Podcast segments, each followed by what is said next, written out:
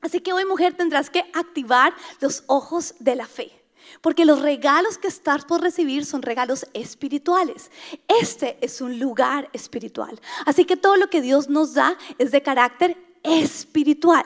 Y para que nosotros podamos verlos, necesitamos activar la fe. Así que les voy a hacer un pequeño ejercicio durante la enseñanza para que usted como que se avive en recibir eso que Dios le quiere dar. ¿Qué les parece si en este momento hacemos un pretend, pretendemos que estamos recibiendo un regalo? ¿Qué harías tú si en este momento alguien te está entregando algo? ¿Qué harías? Muy bien, dispondríamos nuestras manos, a ver, las veo. ¿Eh? Muy bien, nosotros tendríamos que disponer nuestro cuerpo para poder recibirlo. Y como es de sorpresa, ¿qué pasaría con nuestras facciones?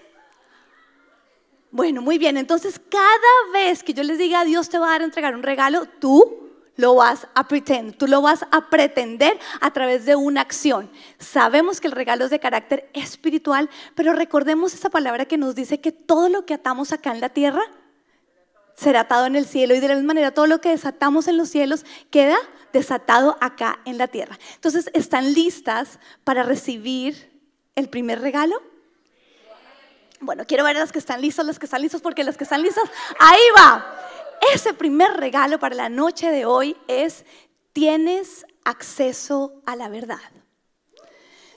Tú y yo somos supremamente bendecidas porque vivimos en una época en la que tenemos acceso a la Biblia. Vivimos en un país donde nos permiten leerla. Tú y yo además sabemos leer. O sea que tenemos acceso a la verdad y este es un regalo maravilloso.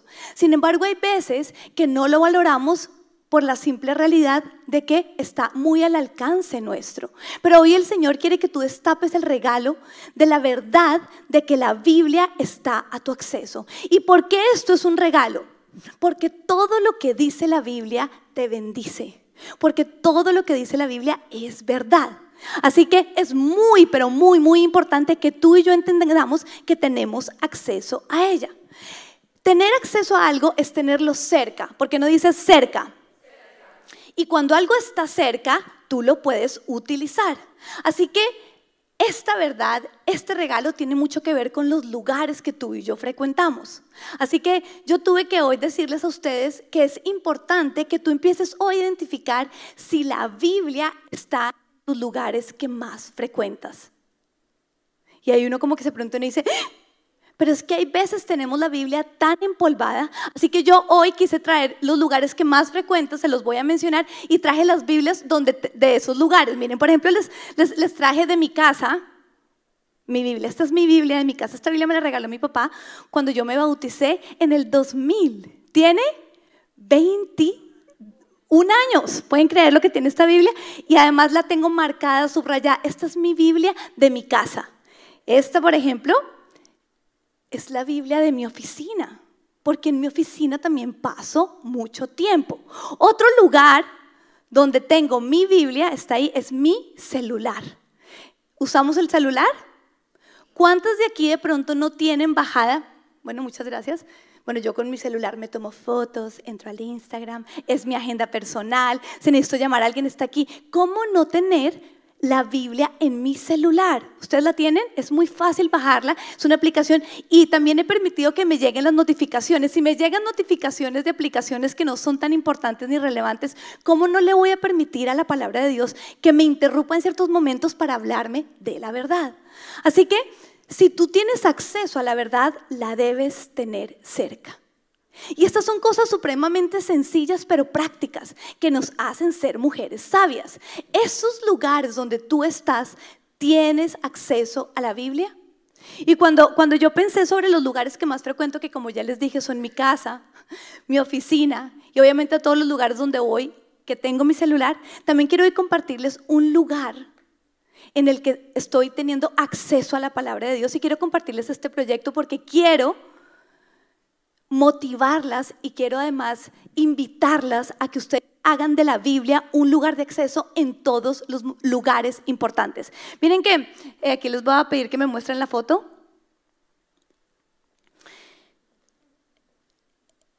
Decorando mi casa me di cuenta cuán importantes son las paredes. Uno entra a un lugar, ¿no es así? Tan es así que me di cuenta de esta verdad porque mi esposo y yo no escogimos el color de nuestras paredes. Sin embargo, todas las personas que entran a nuestra casa nos dicen, oiga, qué color tan bonito el de las paredes. Y me empecé a dar cuenta además que entonces tiene una implicación real en un lugar donde tú estás.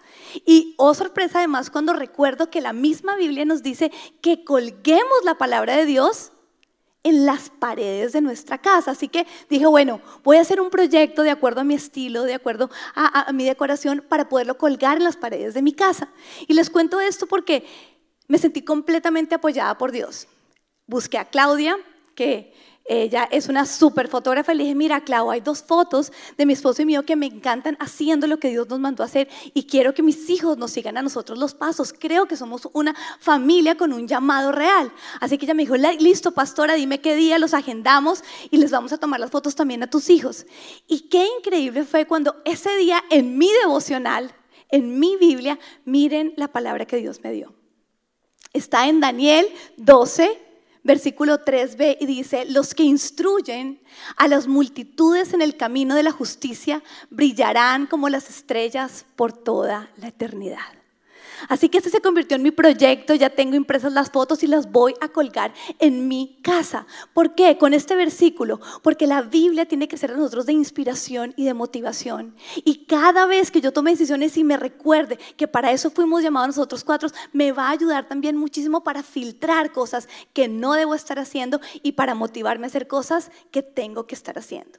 Quisiera preguntarles a ustedes, ¿quiénes de aquí en sus casas ya tienen en sus paredes colgadas eh, palabra de Dios. Bueno, a las que no las motivamos a que busquen ese proyecto. ¿Por qué? Porque ese regalo que hoy estás abriendo es tener acceso a la Biblia. Y hay cosas personales que ti Dios te va a regalar, te va a decir acerca de tu familia, acerca de tu propósito, que es importante que las estés viendo, las estés recordando, las estés leyendo. Dice la Biblia que nuestra fe aumenta y viene por él oír. Y que las, nuestros ojos, por eso es tan, es tan importante, todo lo que nosotros vemos y lo que nuestros hijos ven son las ventanas de nuestra alma. Así que qué maravilloso que en lugares especiales tú tengas acceso a la palabra de Dios. Amén. Entre más cerca y más acceso tengas a ella, más podrás lucirla. Y es que lucirla Lucir la palabra de Dios es igual a honrarla.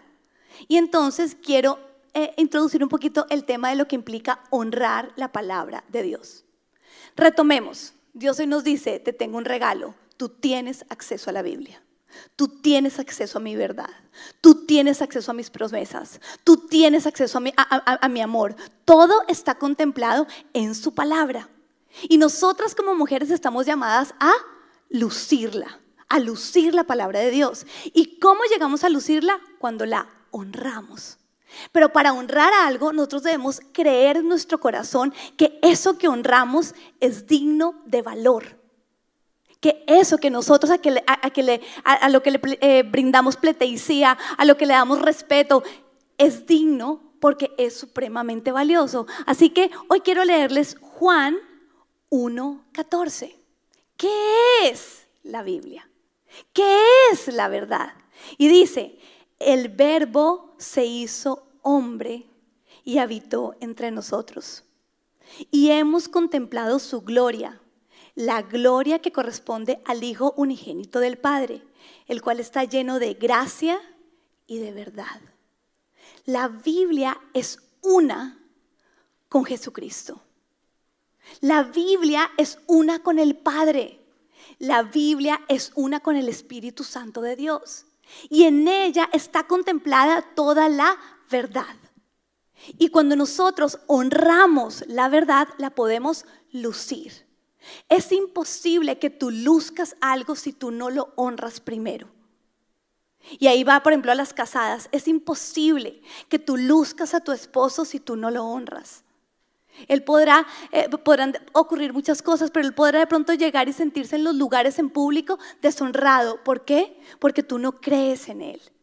Así que hoy esta verdad, este regalo nos tiene que llevar a nosotros a creer lo que realmente es la Biblia, es la verdad. Pero nosotras las mujeres tenemos muchos enemigos y hay un enemigo real que nos impide a nosotros honrar la Biblia. Honrar la Biblia. ¿Ya se pueden estar imaginando cuál será ese enemigo? Entonces traje mi cartera. ¿Está linda mi cartera? Iba a traer una canasta, pero dije, no, voy a adornarte, entonces llevo una cartera bonita. La verdad no es mía, es de mi mamá. Pero el peor enemigo de la honra a la Biblia es nuestra propia opinión. Y quiero utilizar la cartera para que nosotros empecemos a relacionarla con nuestra propia opinión. Si en este momento yo les pidiera a todos ustedes que pasaran sus carteras acá y empezáramos a esculcarlas, ¿qué encontraríamos? Lo que para ustedes es importante lo que ustedes consideran que deben cargar en ella. No voy a ponerme a esculcar ni para no hacer quedar mal a mi mamá. Pero, por ejemplo, Kleenexillos. ¿Quién es de las que carga Kleenexillos en su, en su cartera? Yo nunca. Yo si lo necesito, se lo pido a mi mamá. ¿Pero por qué? Porque nosotros cargamos en nuestra cartera lo que para nosotras, en nuestra propia opinión, es importante.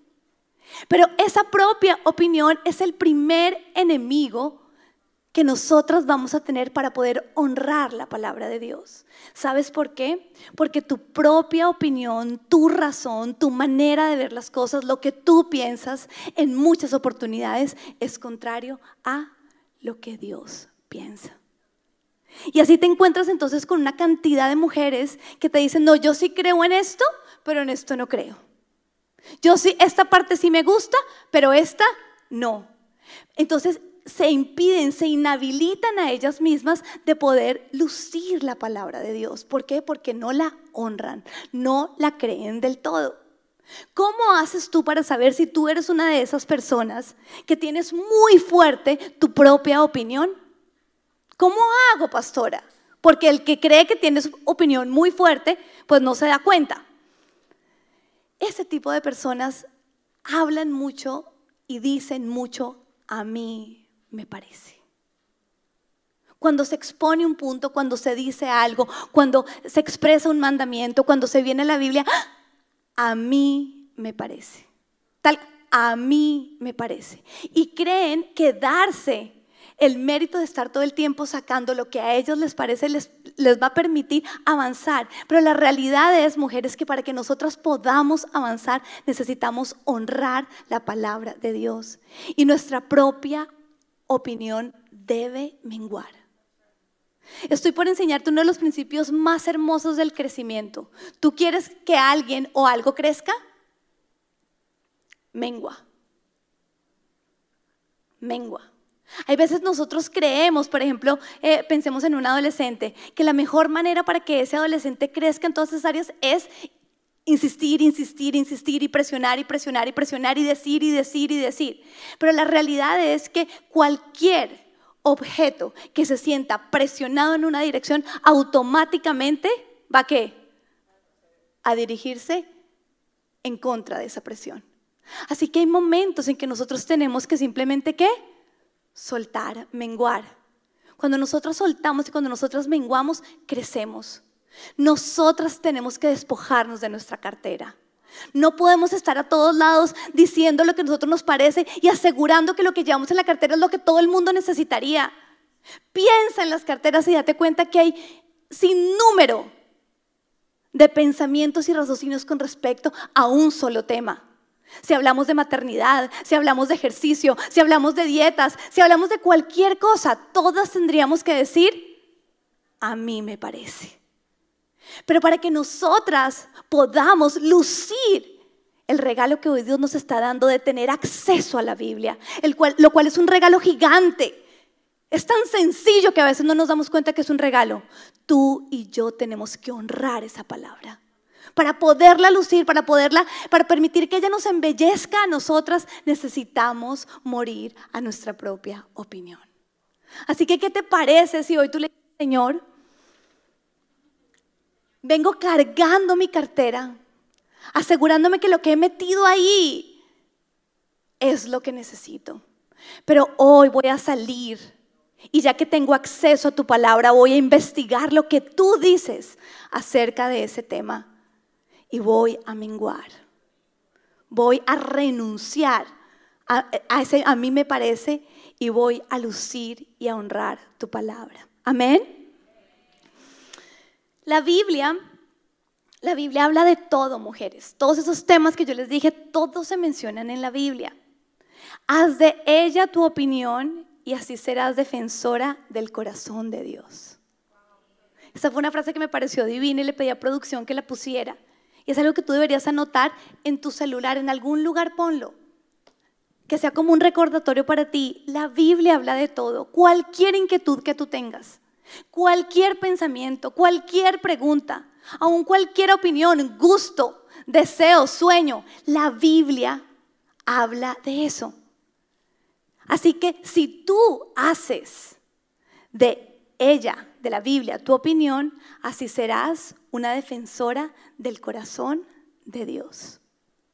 Para justificarte esto, quiero que leamos juntas segunda de Timoteo, capítulo 3, versículo 16 y 17.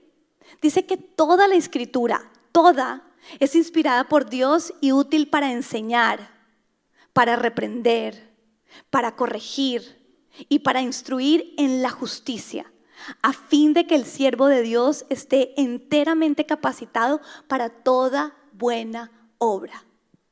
Y me encanta el adjetivo que describe obra, porque aquí no hay ninguna que voluntariamente escoja hacer algo malo. Ninguno de nuestros proyectos nosotros quisiéramos que fueran calificados como una mala obra. Todas nosotras tenemos la intención de qué? De producir, de generar, de desarrollar, de ser capacitadas para toda buena obra. Pero andamos con nuestra propia cartera. Necesitamos para que realmente todo lo que tú y yo nos proponemos de una buena obra, honrar la palabra de Dios y renunciar a nuestra propia opinión. Amén. Les voy a contar una anécdota que en mi caminar como pastor a mí me fascinó. Fue a una iglesia que nosotros eh, eh, tuvimos la oportunidad de visitar. Éramos muy cercanos a esos pastores. En esa oportunidad yo no era pastora. Y, y, ella me decía que cuando ella escuchaba a alguien en su iglesia que decía mucho el a mí me parece, a mí me parece, ella le regalaba un libro que se llama Autoridad Espiritual. Entonces la gente creía que era súper bien, a mí me parece, ah, deberíamos hacer a mí, a mí, a mí, a mí, a mí, a mí. Yo decía, cuando una persona está tan interesada en hacer valer su punto, es porque está muy desinteresada en hacer valer el punto de Dios. Así que nuestras, maneras, nuestras formas, no debe ser acerca de lo que a nosotras nos parece, debe ser acerca de lo que a Dios le parece. Amén. ¿Recibieron ese regalo? ¿Ya lo llevan? Métanlo en la cartera, ese sí lo pueden meter. Pero recuerden que es tu responsabilidad salir a usarlo. Siguiente regalo. Manitos, manitos, a ver, yo veo la actitud. Todas vinieron a recibir. Este siguiente regalo es una etiqueta. Una etiqueta. Cuando vamos a comprar algo y nos gusta, ¿Qué es lo segundo que miramos? ¿Y dónde está el precio? En la etiqueta. La etiqueta de un objeto dice dos cosas. Dice su valor y quién lo hizo. La marca está ahí. Y mm, si, si además el precio, por ejemplo, está rebajado, más emocionadas nos ponemos, ¿no es cierto? O si es alguna marca que a ti te gusta, que tú disfrutas, que te gusta como te horma, pues más te gusta. Bueno, pero nos han dicho que las etiquetas o nos han hecho creer que las etiquetas son malas cuando, se, cuando es acerca de las personas. Y, nos han enseñado eso porque el mundo etiquetea y nosotros también las etiqueteamos en categoría negativa. Todas en algún momento hemos dicho, uy, qué vieja tan conflictiva. ¿No es cierto? Uy, esa sí es más peleona. Pero también hemos podido muchas veces categorizar a las mujeres, digamos que en una categoría buena hemos dicho, qué mujer tan bonita. ¿Alguna vez usted ha dicho eso? Yo hace poquito conocí una, qué mujer tan bonita, tenía una piel, un pelo, qué mujer tan bonita, hubo una etiqueta. Eh, hemos dicho también en alguna oportunidad, qué vieja tan berraca. Yo en muchas oportunidades utilicé eso para mi mamá. Mi mamá nos sacó adelante a mi hermana mayor y a mí. Qué guerraquera, ¿no? Uy, esa guerrera. Una vez le hice una tarjeta de una superwoman. Mami, tú eres eso para nosotras. Y hemos etiquetado a las personas de acuerdo a lo que ellas hacen y el valor que nosotros le damos. Y déjame decirte algo, no es que esté bien o esté mal, está mal cuando obviamente nos quedamos con una etiqueta de algo negativo de alguien. Pero la realidad es que en muchas oportunidades los adjetivos o las cualidades, los dones o los defectos nos llevan a nosotros a etiquetear a una persona. Pero hoy Dios quiere regalarte una etiqueta. ¿Tú te puedes imaginar que Dios te quiere regalar algo que te cuelgue? Que diga tu precio, que diga a quién le perteneces. ¿Quiénes quieren recibir esa etiqueta? Bueno, esa etiqueta entonces, las que la quieren recibir, que son, somos todas, es una etiqueta que dice sabiduría divina. Y es que a ti y a mí nos pueden empezar a llamar como, qué mujer tan sabia.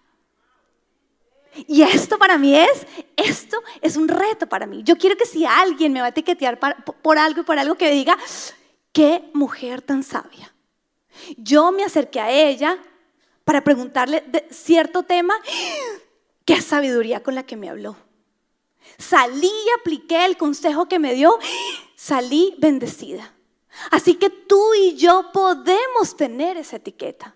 Pero esa etiqueta no es solo que Dios no la quiera entregar, es que nosotros la queramos mantener y mantenerla es a través de lo que decimos y de lo que hacemos. Son la unión de las dos. Hay muchas personas que tú las oyes hablar acerca de ciertos temas y tú dices como, no, nunca la volvería a consultar. Pero también hay muchas personas que tú las ves obrar y tú dices, tampoco me quisiera parecer a esa persona. La única manera para que la etiqueta permanezca en nosotros es si nosotros hacemos los mandamientos de Dios nuestros mandamientos, nuestras razones. Recuerda, mujer, que todo el 2021 tú y yo estamos trabajando en sabiduría y en gracia. Recuerda, mujer, que estos dos frutos no surgen de la nada, no son como la mala hierba que crece, y ahora que tengo jardín, uno como que de la nada la podó y de pronto de la nada... Mientras que cuando uno quiere que la flor, que uno cuida, la, ¿qué requiere? Trabajo, esfuerzo, cuidado. Ser mujeres sabias y ser mujeres de gracia requiere un trabajo. Así que cada vez que tú y yo venimos vamos a ser equipadas en eso. Hoy ponte la etiqueta. Hoy ponte la etiqueta y sal creyendo que a ti te pueden llamar como qué mujer tan sabia. Primera de Juan 5:3 estaba tratando de revisar mis prédicas pasadas a ver si ya lo he mencionado, porque este versículo es uno de mis favoritos. Este versículo por mi temperamento, por mi carácter, por lo que hago, es uno de mis favoritos. Y dice, en esto consiste el amor a Dios, en que obedezcamos sus mandamientos. Y estos, ¿por qué no me ayudan? No son difíciles de cumplir. El problema es que cuando nosotros empezamos a creer que los mandamientos de Dios son difíciles, nosotros nos arrancamos la etiqueta. Lo único que puede hacer que nosotros perseveremos con la etiqueta es cuando nosotros creemos esta parte. No son difíciles de cumplir. Hace poco estaba en consejería, vino una persona haciéndome una consulta específica para su matrimonio. ¿Qué le contesté yo? Lo que dice la Biblia. Y se queda mirando y me dice, ay, sí, pero eso es tan difícil. Y la verdad es que me gustó escuchárselo decir porque cuando yo escucho eso me encanta predicar esto. Le dije, no, no, un minuto. Saqué mi Biblia, la, que tengo en dónde? Esta, la como mi oficina rosada, tengo la rosada en mi oficina. Saqué la rosada y le dije, mira, quiero que leamos esto juntas y leímos Primera de Juan 5.3 juntas. Le dije, yo sé que si tú estás acá es porque tú amas a Dios. Sí, claro, pastora. Ok, así que tu amor tú lo vas a evidenciar en que tú obedeces sus mandamientos y en eso tiene que ver con tu esposo, hoy particularmente. Pero esto que dice Dios acerca de ti y de tu esposo, dice la verdad que no es difícil de cumplir. Entonces ella se queda mirándome. Le dije, te va a costar, pero no es difícil. ¿Ves la diferencia? Esto tiene un costo y lo aprendíamos en Adornate hace un mes. ¿Se acuerdan de los intercambios? Los costos personales. El adquirir sabiduría nos, nos vale. Pero recordemos que todo lo valioso tiene un costo. Es diferentísimo cuando tú y yo aprendemos a vivir creyendo que lo que dice Dios no es difícil de cumplir. No es difícil. El mundo todo el tiempo nos dice, eso es lo difícil. No, no es difícil. Si, la Biblia dice que dentro del matrimonio hay que tener mucho sexo, eso tan difícil. No es difícil. Somos uno solo. La Biblia dice, ¿te va a costar en muchas oportunidades? Sí. Pero sería más difícil andar solterona que tu esposa se estuviera quemando por otro lado. Eso sería más difícil. Así que tú y yo, para sostener la etiqueta de la sabiduría, necesitamos abrazar la palabra de Dios. Pero tú y yo tenemos que romper la mentira de que es difícil la palabra de Dios. El diezmo, uy, no, no es difícil, cuesta. El momento de la entrega cuesta. Preguntémosle a todos los valientes de la Biblia si en el momento en el que su obediencia fue probada, si les costó, claro que les costó. Pero habría sido mucho más difícil vivir sus vidas sin ese evento donde fueron probados.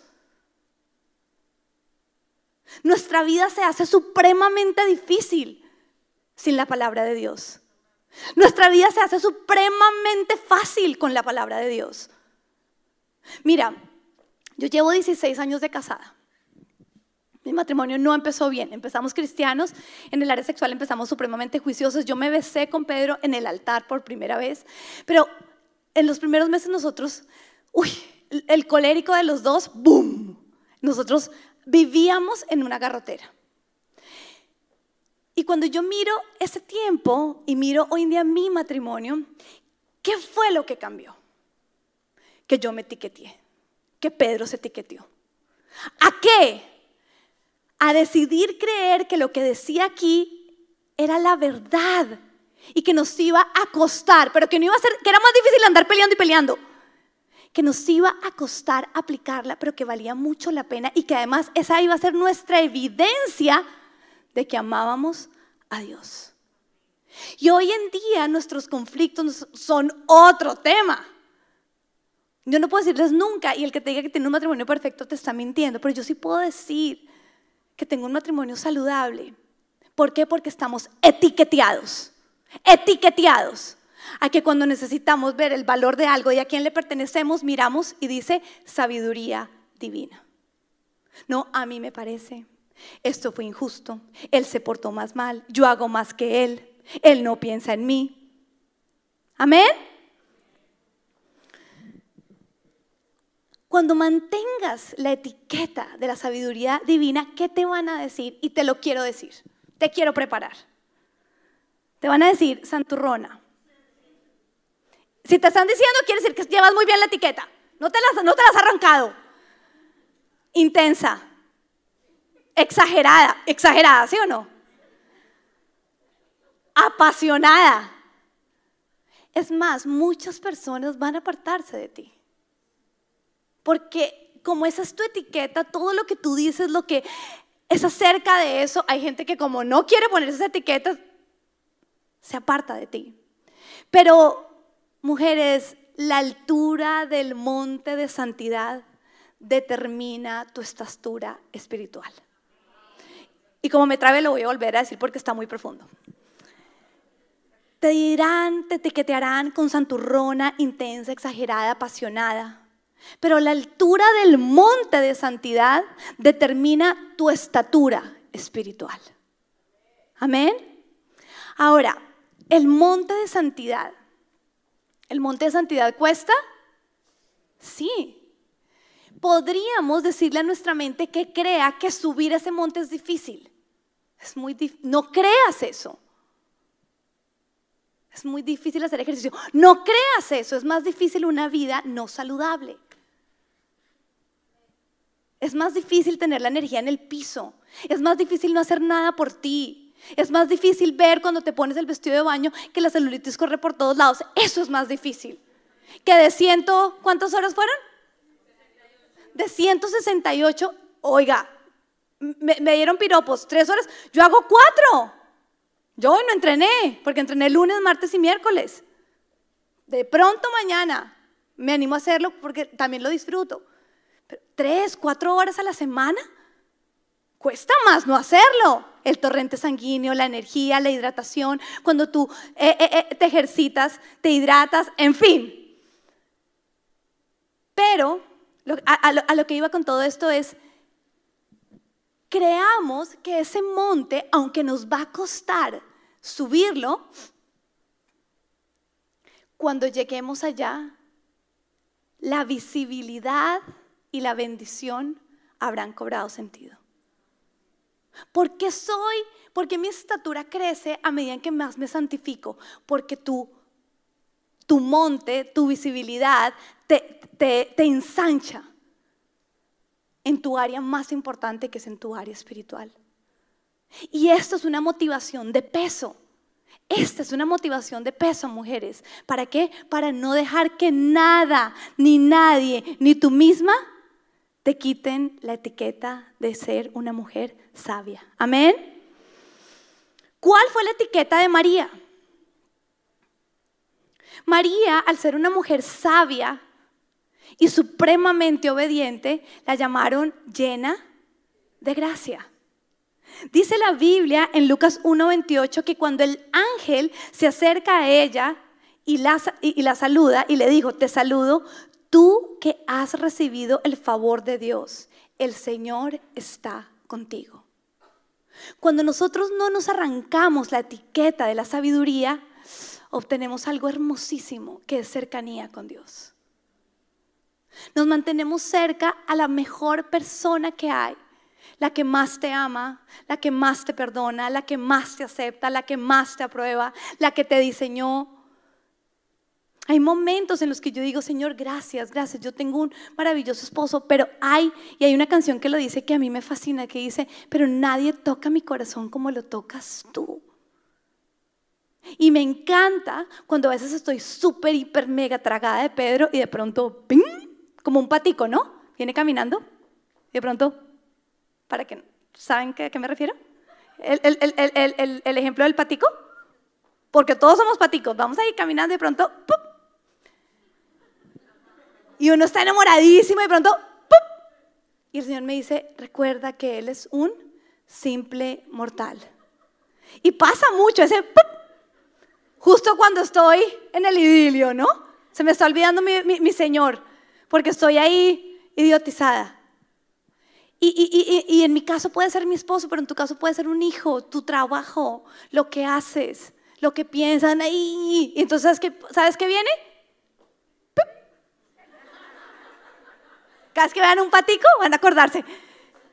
Y corremos a nuestro Señor. María fue una mujer etiqueteada por la sabiduría de Dios. Dice que después de que es saludada y le dice el Señor está contigo, le entrega el plan totalmente irracional, vas a concebir, vas a tener un hijo, será el Salvador. ¿Qué hace María? Mi opinión es que no se puede porque la ciencia dice que soy virgen. ¿Sabes qué hizo María? Preguntó y dijo, ¿y cómo va a ocurrir si soy virgen? Tú y yo tenemos que aprender a responderle a Dios con preguntas, ¿qué hago? ¿A dónde voy? ¿Quién es? ¿Qué digo? ¿Qué tengo que leer? ¿Cómo lo hago? ¿Qué me hace falta? ¿Qué estoy haciendo de más? ¿No? A mí me parece que estoy haciendo mucho. A mí me parece que esa persona no se lo merece. A mí me parece que hay mucha gente sirviendo en la iglesia. ¿Para qué yo más?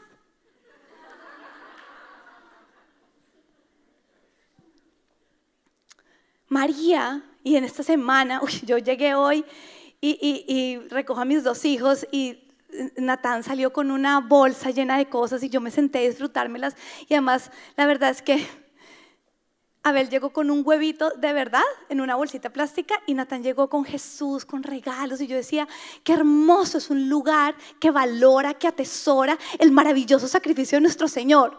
No por eso, no, no desmeritando ningún lugar, agradezco y estoy supremamente agradecida con Dios por el proceso que tiene con Abel, pero hoy valoré tanto con todo lo que salió mi hijo y nos sentamos los tres ahí en nuestro lugar y, y Natán comparte, tu hermano no le dieron todo eso, vamos a compartir.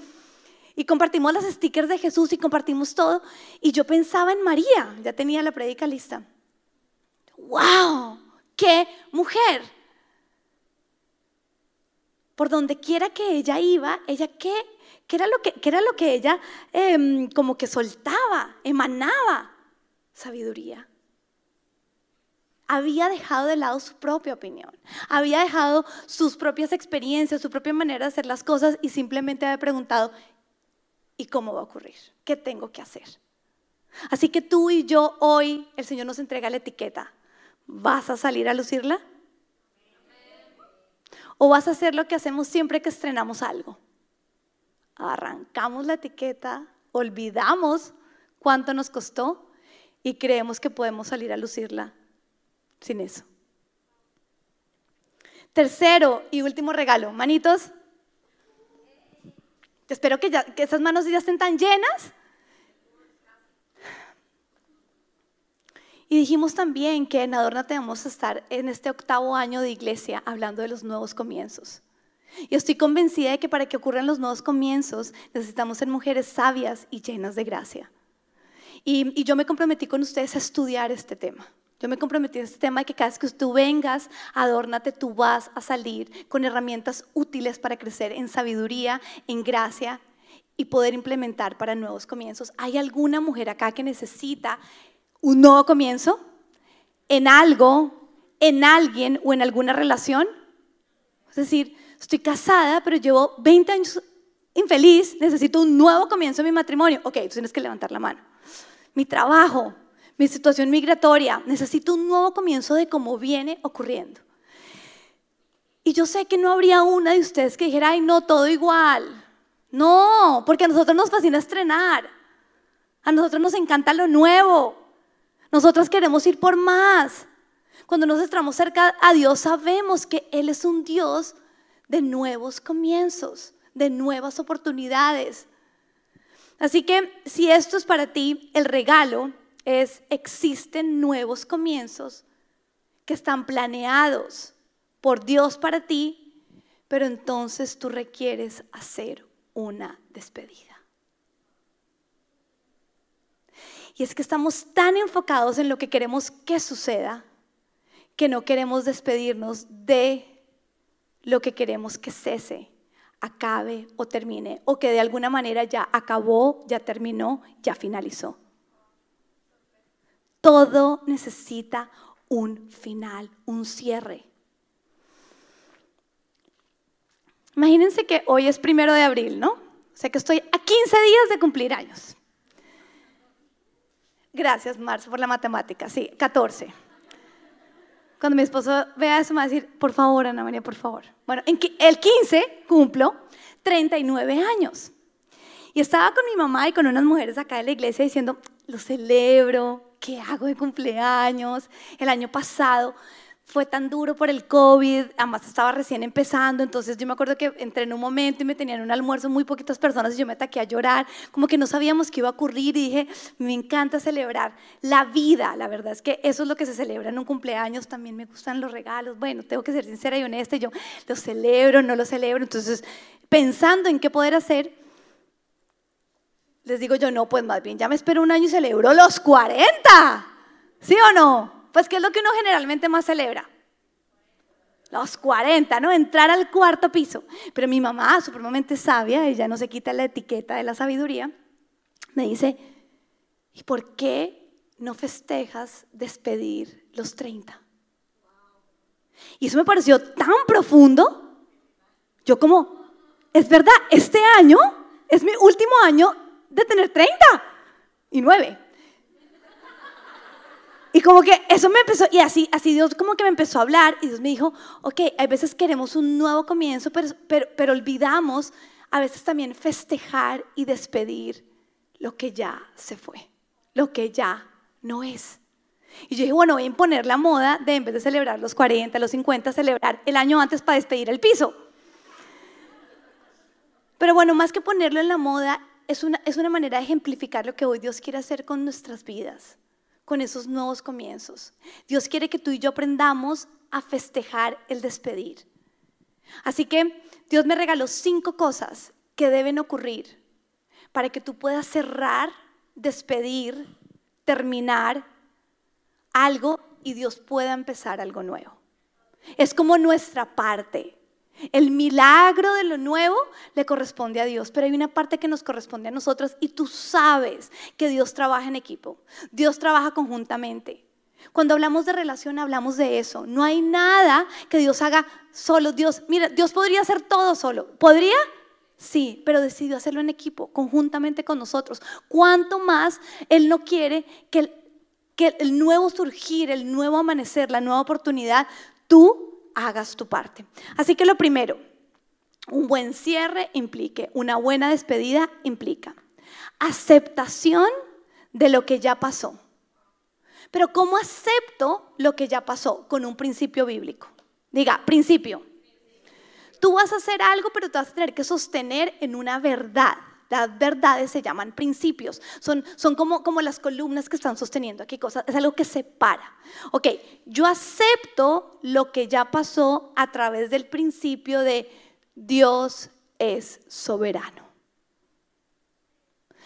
Esto es importantísimo porque muchas veces nos lamentamos y nos lamentamos y nos lamentamos y nos lamentamos y entonces no podemos ni festejar ni cerrar porque lo que ocurrió no hubiera sido lo que tú y yo hubiéramos escogido. Pero ¿quién tiene la última palabra? Dios. Dios es soberano. Negar emocionalmente y psicológicamente es una tentación por la que todos vamos a pasar cuando algo que pasó no hubiera sido lo que nosotros hubiéramos escogido. Vamos a estar tentados a huir y negarlo. Pero huir es no cerrarlo. Y sin cerrarlo no puedes entrar en lo nuevo. Así que el principio de la soberanía de Dios nos va a ayudar a ti y a mí a aceptar. Pero, ok, Dios es soberano. Pero yo sigo creyendo, como fue tan doloroso, que no debió haber ocurrido o que no debía haber sido así. Vamos entonces a la Biblia en Isaías 55, 8, 11 y dice, porque mis pensamientos no son tus pensamientos, ni tus caminos son mis caminos, declara el Señor. Como los cielos son más altos que la tierra, así son mis caminos más altos que tus caminos y mis pensamientos que tus pensamientos. Pero mira el gran maestro que es nuestro Dios soberano. Él pone un ejemplo que nosotros podemos ver todo el tiempo. Él habla de los cielos y la tierra. ¿Cuánto espacio hay entre nosotros, entre la tierra y los cielos? Si uno ve un avión y lo ve, ¡uh! por allá un pajarito y uno, ¡uh! Esa es la distancia de la diferencia de el tamaño de lo que nosotros pensamos con respecto al tamaño de lo que piensa Dios. Y esta verdad nos puede dar a nosotros fortaleza para aceptar. No, hay otra. Si tú estás peleando con cualquier persona, una amiga o tu mamá, acerca de lo que debería ocurrir y alguna de las dos toma la decisión y les va mal, ¿la pelea continúa? Sí, porque tú vas a decir, eh, con el marido es buenísimo, te lo dije, no digan eso, eso no se dice. ¿Por qué? Porque uno dice, era, era tu opinión, era mi opinión, nos fuimos con eso y nos fue mal. Pero ahí los pensamientos están en la misma estatura, ¿no es cierto? Entonces uno no entiende y uno dice, se equivocó, no me hizo caso. Con Dios, no. ¿Por qué? Por la estatura, por la soberanía de Él. Esto te va a ayudar a ti a decir, yo hubiera creído que no era el tiempo todavía, no debías, pero tú eres soberano, tú escogiste, tú decidiste, tus, tus pensamientos son más altos que los míos, son más grandes, tú eres soberano, tú eres santo, tú eres perfecto, tú no te equivocas. lo acepto. Amén. Yo siempre eh, eh, les enseño y, lo menciono mucho en los devocionales aquí de los empleados de la iglesia, que yo soy una persona que me gusta encontrar los argumentos para pensar bien. Si a mí algo me enseñó Joyce Meyer, bueno, obviamente lo dice la Biblia, pero ella me lo enseñó, ella fue la maestra que me lo depositó a mí, es que la torre de control es la mente. Nosotros somos acerca de lo que nosotros pensamos. Así que yo soy de las personas que yo busco los argumentos correctos para, como quien dice, pensar bien. Yo tengo mis argumentos para hacer ejercicio. Yo tengo mis pensamientos que son verdades, no son opiniones. ¿Ok? Entonces, este argumento de la soberanía de Dios te ayuda a aceptar. Piensa ya en algo que te cueste trabajo aceptar. Acúdelo al argumento, al principio de que Dios es soberano. Amén. Y así podrás cerrar y festejar. Segundo, un buen cierre implica, necesita y requiere pertenencia. ¿Pertenencia a qué? A lo que ocurrió. ¿A través de qué principio? Yo le pertenezco a Dios. Déjame explicarte. Si yo le pertenezco a Él, Él define el cuándo de mis etapas. ¿Quién las define? ¿Pero por qué? Por a quien yo le pertenezco. Mira, en mis 30 fue que yo me convertí en mamá, pero te cuento, ¿cuándo yo quería ser mamá? En mis 20. Yo me casé a los 22. Yo quería, y yo quería eh, eh, eh, ser mamá a los 22 y un mes. Hay muchos de ustedes que dicen, no, yo me quería casar a los 20 y me vine a casar a los 50. No importa, te casaste. No, Pero la verdad es que nosotros nos maltrata mucho nuestras propias cosas en nuestros tiempos. Para nosotros poder cerrar y festejar, nosotros necesitamos acudir al principio y a la verdad de yo le pertenezco a Dios. Entonces, haciendo el ejercicio, mi mamá, bueno, porque no festejas que es tu último año en el tercer piso? Me puse a pensar en todo lo que ocurrió en mi tercer piso. Ya te mencioné ser mamá. Yo me convertí en pastora a los 30. ¿Sabes cuántas pastoras les parece que eso fue muy rápido? ¿Cuántos de aquí de pronto no tienen un llamado pastoral y ya no están en el tercer piso? No ocurrió en el tercero. Pero no importa. ¿Sabes por qué? Porque va a ocurrir en el tiempo de Dios. Si tú le perteneces a Él, va a ocurrir en el tiempo de Dios. Y es que eso nos maltrata mucho. Nosotras, eh, eh, dicen que el número ideal de hijos es tres. ¿Quién dice eso? Dicen que ser, ser hijo único es malo. ¿Quién dijo eso? Dicen que tener mellizos, ¿quién dijo eso? Nada en cuanto a etapas es correcto o incorrecto. Es acerca de abrazar tu propia historia. Es acerca de abrazar tu propio tiempo. Pero justificado en qué? Yo le pertenezco a Dios. Yo en ese momento tengo que estar lidiando todavía con toddlers y con niños en preescolar.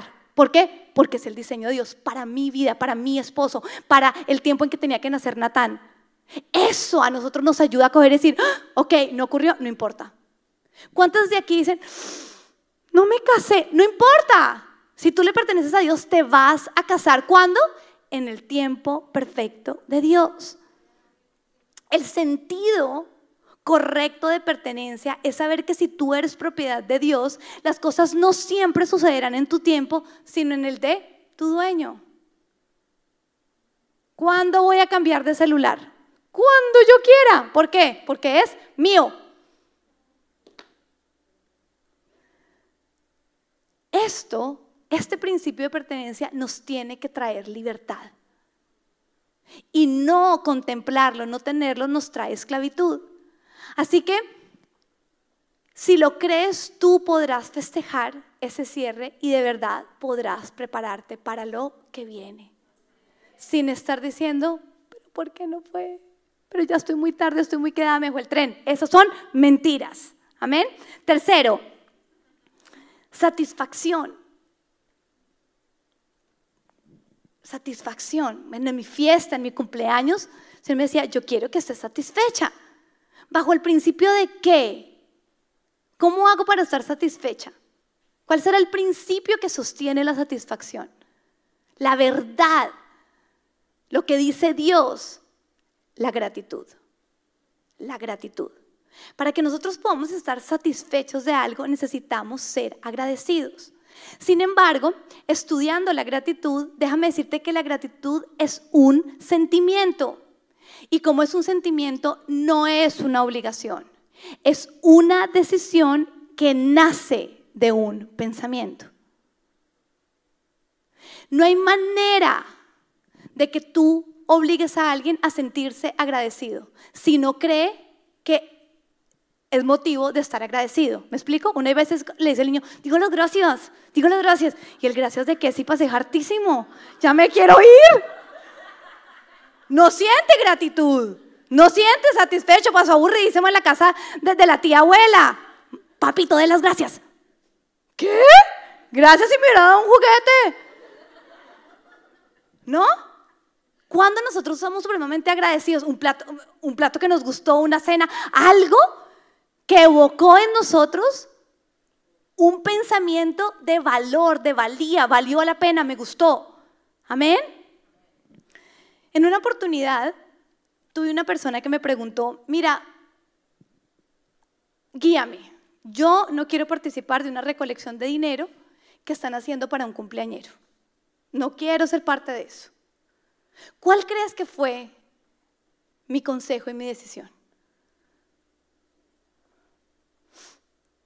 no participes. No es una obligación dar. Si tú no sientes que ese motivo, esa persona, lo que se está recogiendo es digno, no lo hagas, por favor. Qué profundo, ¿no es así? La verdad me tomó por sorpresa, pero busqué mi, sabiduría. Eh, casi le digo, pues no participe o participe a las malas, no. yo, voy. Y ahí me recuerdo que tú no tienes que dar. A ti te hace bien dar. No quiero, no lo hagas. ¿No sientes el deseo de participar en un cumpleaños, en una no, no, no lo hagas. Lo correcto para motivar a una persona a dar es que el pensamiento cambie. Y si no hay acceso a eso, será imposible. La gratitud es una expresión de bendición. O sea que darle algo así a alguien a las malas no es de bendición. ¿Ok? Necesitas corregir el pensamiento para tener el pensamiento correcto y así sí podrás dar en bendición. ¿Cómo damos gratitud? ¿Cómo damos gratitud a una época, a un episodio, a algo que queremos cerrar? A través de los cinco lenguajes de amor. Un acto de servicio, un regalo, palabras de afirmación, tiempo y estar ahí. Esa es nuestra manera de agradecer. Tú tienes una manera principal porque es tu diseño, está dentro de tu diseño de hacerlo. Yo soy buenísima afirmando. Mi esposo pasa por todos lados molestando y yo soy, no, súper, te quedó espectacular. Hoy están molestando, eh, eh, yo, yo, paso, no, súper, re bien. Mi, mi, mi manera genuina son con palabras y de la misma manera me siento también amada a través de palabras. Todos tenemos un lenguaje principal para hacerlo, pero también todos tenemos acceso a los cinco lenguajes. Así que si de pronto no es la palabra, un detalle, estar ahí presente, mira, te lavo el carro. Al esposo, eh, no sé, te hago la comida, no sé, cualquier cosa, expresa gratitud. Así que hoy quiero dejarte un ejercicio práctico con respecto a este punto para hacer el cierre y para festejar lo que no fue y poder entrar en lo que tú quieres que ocurra, en lo nuevo. Haz una lista de todo lo bueno que ganaste de dicho episodio, de dicha relación o de lo que quieras que sea nuevo. Y ve voluntariamente agradecerle a Dios y a los involucrados. Cuando lo hagas, automáticamente vas a entrar en una atmósfera de festejo. Porque aunque fue doloroso, hay cosas buenas. Siempre los hijos de Dios, en medio de lo difícil, vemos lo bueno. O sea que este ejercicio es importantísimo. Amén. Cuarto, penúltimo, aprender. Aprender. Debemos ser buenos aprendices a través del principio de qué? ¿Cómo hago para aprender de esa situación que quiero que se acabe ya? ¿Cómo hago para aprender de esa situación que no, no aguanto más? de esa relación. ¿Cómo hago para aprender? El principio, el fundamento es arrepentimiento. ¿Arrepentimiento de qué? ¿De lo que el otro hizo mal? ¿De lo que no salió bien? ¿De lo que tú no hiciste bien? Y es que estamos a veces tan enfocados en lo que no fue o lo que el otro hizo mal que nos impide ver lo que nosotros hicimos. Yo honro tu vida, Ladi, porque hablando hoy cuando me dijo, eh, eh Ladi, me ayuda y nosotros compartimos juntas, hoy nos comimos un sushi juntas y me peina, ¿cómo quedé peinada? Gracias a Ladi. ¿Cómo quedé despelucada más bien hoy? Y, me dice, eh, bueno, ¿y de qué vas a predicar hoy? Entonces le dije, el último punto, porque ya está pasando por un tiempo de cierre de algo. Pero a mí me encantó que yo no tuve que predicarle esto para que ella me dijera, mira, aprendí de esto y tenía que ver con Dios. Ta, ta, ta. O sea, lo tiene claro. ¿Tienes claro lo que, Dios quería que aprendieras de eso? Porque aprender nos implica a nosotros también enseñar. Y muchas cosas Dios los va a permitir es para eso, para que vayas y enseñes, para que crezcas. Así que este es uno de los más hermosos y más importantes. Es la razón por la cual pasamos el dolor, aprender.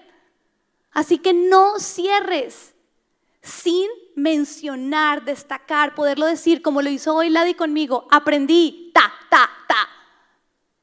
¿Qué? ¿Qué? ¿En qué estuve mal? Ta, ta, ta.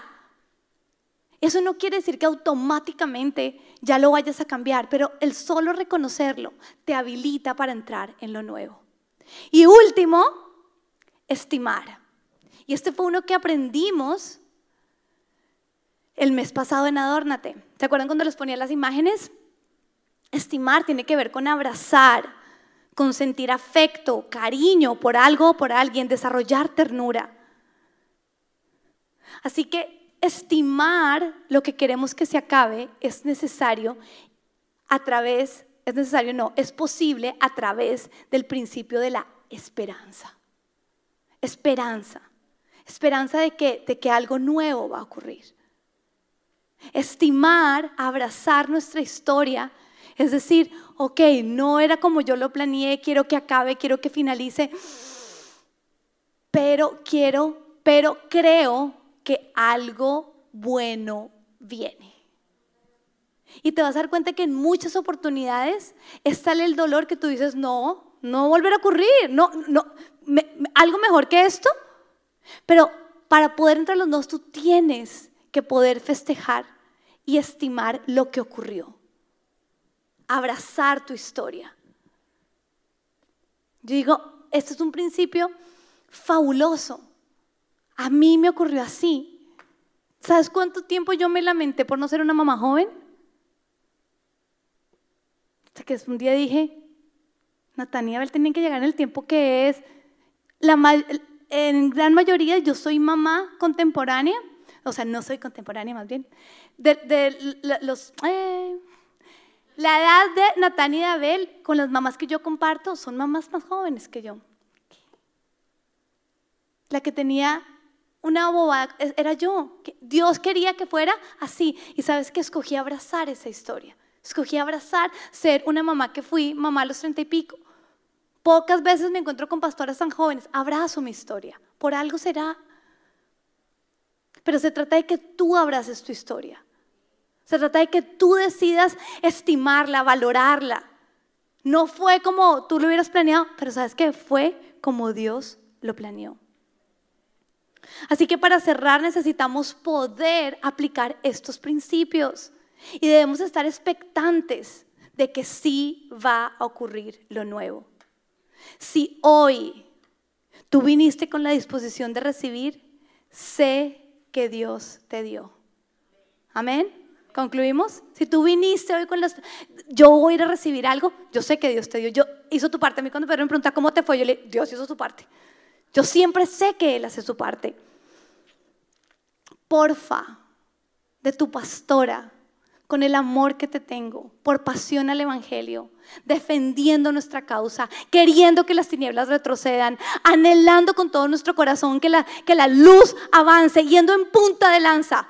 Por favor, sal y luce estos tres regalos. Y que Dios los bendiga.